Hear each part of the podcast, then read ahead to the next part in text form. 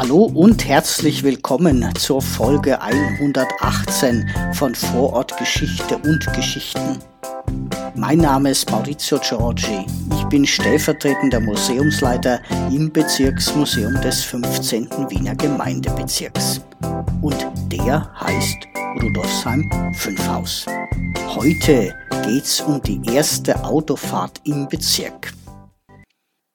Das neue Wiener Abendblatt, die Abendausgabe des neuen Wiener Tagblatt Nummer 305 vom Donnerstag, den 3. November 1892, meldet auf Seite 23 unter der Überschrift Ein neuer Fiaker.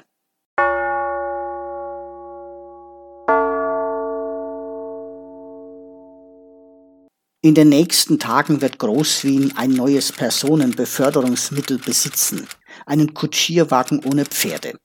Das ist gerade nichts Neues. Man hat ja mit ähnlichen Fahrzeugen auch in Wien schon Versuche gemacht. In Paris kursieren ihrer viele.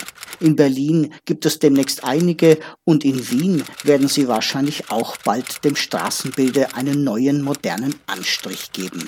Denn die magistratischen Funktionäre, die heute früh der Probefahrt des ersten Motorwagens beiwohnten, fassten die Sache vom praktischen Standpunkt auf und werden der Neuerung wohl keine überflüssigen Schwierigkeiten bereiten. Es waren anwesend Bezirksvorsteher Stagel, Magistratssekretär Dr. Waas, Oberingenieur Thalhammer und ein polizeilicher Funktionär, als früh um 8 Uhr das neue Vehikel in der Felberstraße beim Fünfhausergürtel zunächst unbeachtet, dann angestaunt und endlich gefolgt von ungezählten Neugierigen sich in Bewegung setzte zum Gürtel hinausfuhr, seine Fahrgeschwindigkeit verstärkte, verminderte, sich drehte, kurz alles machte, was ein fescher Wiener Fiaker nur machen kann. Nach dem Prospekt legt der neue Motorwagen auf guter Straße, also gewiss auf unserem Pflaster, Asphalt und den Holzstöckeln 18 Kilometer in der Stunde zurück und überwindet allerdings bei verminderter Fahrgeschwindigkeit Steigungen bis zu 8 Prozent. Das konnte man heute früh draußen nun eben nicht probieren, aber den Anforderungen, die an eine in den Straßen der Großstadt verkehrende Equipage gestellt werden können, entspricht der Motorwagen vollkommen.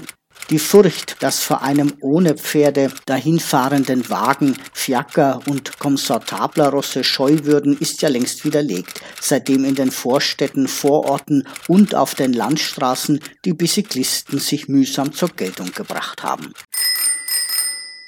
Der Wagen selbst präsentiert sich als ein eleganter Kutschierphaeton, zweisitzig mit den Vorrichtungen, das Gefährt in Bewegung zu setzen und zu lenken. Die Triebkraft entwickelt sich in einem Kasten unter dem Sitz der Fahrenden, rückwärts zwischen den beiden Fahrrädern in einem Petroleum-Naphtha-Motor, der zur vollsten Gefahrlosigkeit elektrische Zündung besitzt.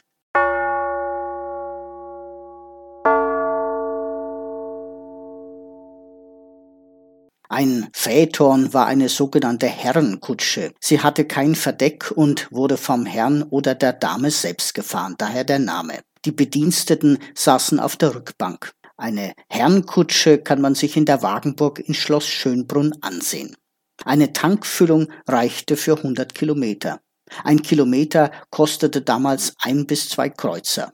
Nur der Anschaffungspreis von umgerechnet 30.000 Euro stand vermutlich der Masseneinführung noch im Wege. Die Zeitung meinte jedoch, dass er zweifellos das Verkehrsmittel der Zukunft sei. Der Historiker Georg Markus schreibt in der Zeitung Kurier vom 6. November 2022 über den Provenienzforscher Dr. Georg Glösch vom Technischen Museum Wien. Dr. Klösch erforscht die Herkunft von Kulturgütern und fand heraus, dass die erste Autofahrt in Österreich nicht vom Maler Eugen von Sardetti am 28. Februar 1893 unternommen wurde. Es war stattdessen Julius Jalowetz. Jalowetz war Kommissionshändler und Generalvertreter der Saccharinfabrik Fahlberg, List und Co. aus dem heutigen zweiten Bezirk, Kaiser Josef Straße 20. Der Kutschierwagen ohne Pferde kam zunächst am Westbahnhof als Frachtgut an. Herr Jalowitz startete das Automobil und fuhr damit über die Felberstraße, den Neubaugürtel bis zur Apollogasse im heutigen siebten Bezirk. Sehr bald zeigte sich, dass das Automobil auch Grund für Ärger war. Es gab Anzeigen wegen Fahrerflucht, Schlägereien zwischen Autofahrern und verärgerten Passanten. Und 1913 versuchte ein vorbestrafter Schwerverbrecher, eine junge Dienstmagd aus der Sechshauser Straße mit einem Automobil zu entführen.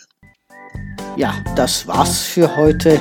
Die Geschichte mit der versuchten Entführung der jungen Dienstmagd verlinke ich euch in der Beschreibung.